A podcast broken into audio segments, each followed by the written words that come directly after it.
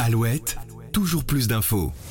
Depuis maintenant quelques années, un nouveau jeu à la mode fait fureur lors des soirées entre collégiens et lycéens, ingéré du protoxyde d'azote, ce gaz hilarant initialement dédié à l'anesthésie en milieu médical, à part des moyens détournés, fait son apparition dans le civil, où son utilisation est désormais bien loin des blocs opératoires, utilisé à usage récréatif comme une drogue euphorisante à l'effet quasi immédiat.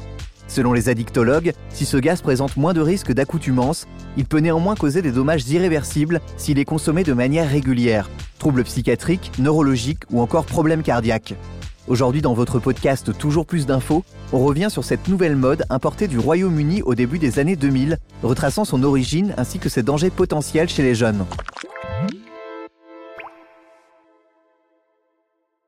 Le protoxyde d'azote est un gaz incolore, à l'odeur et au goût légèrement sucré, découvert par le Britannique Joseph Priestley en 1772.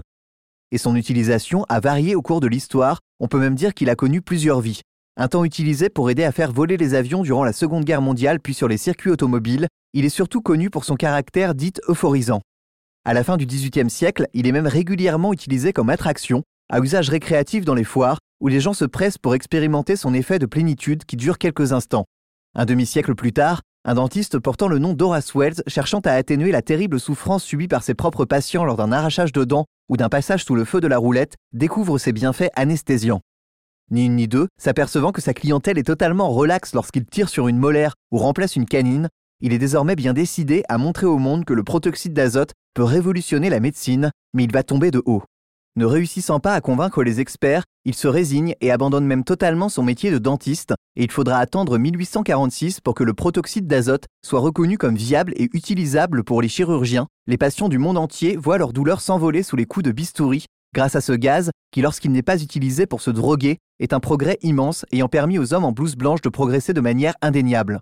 Mais le problème, c'est que depuis quelques années et le début du siècle, le protoxyde ou proto a été sorti de son contexte par des petits malins s'étant rendu compte qu'il permettait de se droguer depuis son canapé, et au Royaume-Uni, dans les fêtes étudiantes, les jeunes ont commencé à le consommer dans des ballons de baudruche, et la mode est très vite arrivée en France.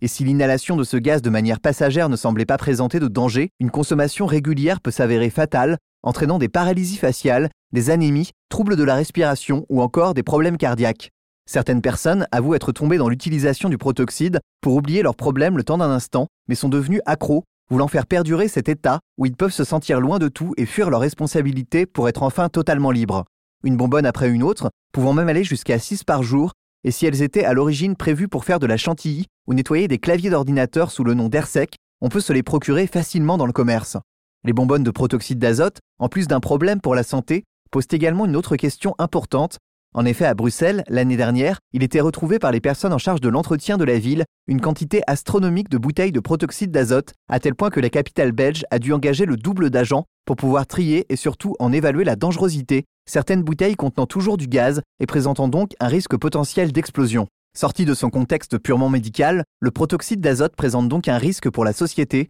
aussi bien sur le plan de la santé si vous choisissez d'en consommer que sur un plan écologique comme à Bruxelles, où il est devenu impossible de trier de manière sereine les contenants de ce gaz qui finalement n'a d'hilarant que le nom.